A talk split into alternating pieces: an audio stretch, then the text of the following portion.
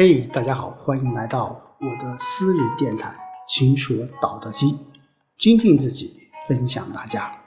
那今天我们继续和大家一起来分享《道德经》第四十一章：上士闻道，勤而行之；中士闻道，若存若亡；下士闻道，大笑之。不孝，不足以为道。故谏言有之：明道若累，进道若退。一道若累，上德若谷，广德若不足，见德若偷，至真若愚，大白若辱，大方无余，大器晚成，大音希声，大象无形，道隐无名。夫为道，善待且善成。好，在这章开始啊，老子对这个闻道之人。啊分了三类，叫上士、中士和下士。啊，上士闻道就是上等悟道人听了道以后怎么样？叫勤而行之，叫勤奋而努力的去什么？寻道修行。而中士闻道是什么样呢？叫若存若亡。啊，就半信半疑，姑且什么去听之。下士闻道，大笑之。啊，就是那些下士闻道，他会什么？会大肆的嘲笑和污蔑，啊，会疑，会怎么样？会嘲笑，捧腹大笑，啊，不笑不足以为道。而这可以可以说是老子对下士闻道的一种宽容。他说：“不孝不足以为道啊！如果从来不会遭到嘲笑和攻击，就没有资格称之为道。”哎，我们在这个回顾历史上很多一些人物，包括现在的很多一些成功人物吧，也可以说都是有这一个啊，都会被嘲笑过，甚至被侮辱。所以说，老子在这里面对那些下士是持着宽容的态度。故谏言有之：明道若昧，啊，进道若退，一道若累。啊，什么意思？就是修道达到了深明大以后啊，反而显得好像就是蒙昧无知啊。那不断的遵循道。得表现的非常好，你感觉好像是在退步啊，一道若累啊，就是你平易的去修行，其实也是有很多崎岖和险阻的啊。所以接下来，老子用了十二个啊，也可以说是用比喻吧啊，叫上德若谷。上乘的德行显示的就像低谷一样卑下，广德若不足，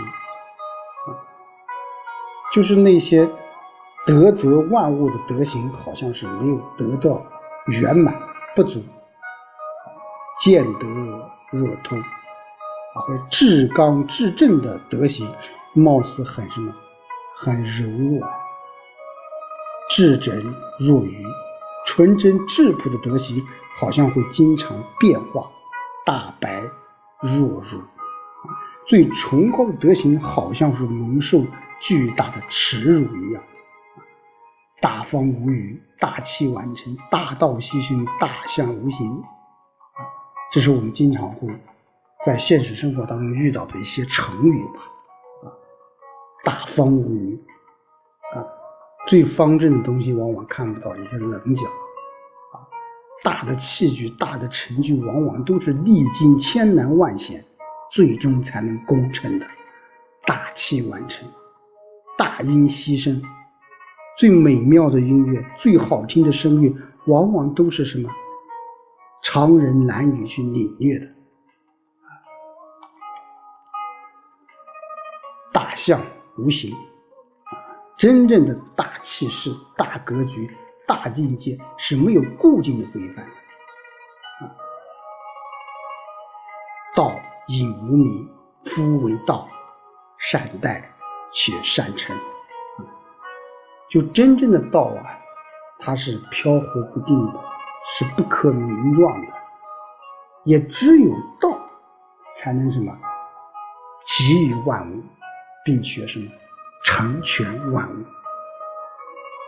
所以说，在老子的这一章当中，其实对我们现代啊，我们不说你闻道怎么样，其实对于我们现代每一个人对知识的理解、认知的理解，其实也可以分为这三种：上士、中士和下士。当然，我们我们每一个人都会追求上士，当然这是一个好的事情，啊，每个人都想成为最好的人，但是我想上士闻道，勤而行之，勤而行之，应该是这句话非常重要的一点。你想成为上士，其实上士过后。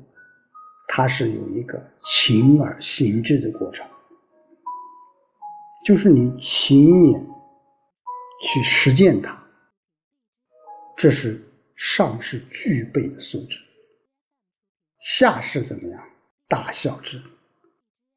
我们在现实的生活当中也会遇到这样的一些人，对一些事物，对一些新鲜的事物，是持着一种否定的态度，甚至是一种嘲讽的态度。他怎么可能行？这件事怎么可能发生？可能发生的。啊，这种大孝之的这种状态，我想是不可能有、不可以有的。那我想，作为一个现实人，你最起码还做一个忠士，叫若存若亡。对任何事情，处理任何一个东西或一件事情，你要有一个辩证的思维，要有一个发展的眼光，既不能完全相信，也不能完全不相信，要有一种若存若亡的这种精神，无论是大白若儒。大器晚成，还是这个大道牺牲，这些都是我们说是至高无上的道所能给予的表象。但是，作为我们现实生活中的每一个人来说，我们不可能每一个人都能做到上德，或者说是广德，或者说是大气大孝。但是最起码，我们在我们这个小圈圈里，我们要做一个中士闻道，做一个明道若锐，进道若退，一道若累的人。要知道，任何一个事物的发展，任何事情的做成，它不是一蹴而就，而是一个积累。和沉淀的一个过程，这个我想是通过这一章的学习，我们每一个现代人应该了解的，或者是为之努力的一个方向。就是说，我们不可能，或者说不一定每一个人都能够尽善尽美，甚至是成为冠军，每行每业。都有自己的关系，但是我想通过这一章学习，我们就坚定一个信念：我们对待任何一件事、任何一个人，要有一种若存若亡的精神。好，今天就和大家说到这里，下周。再见。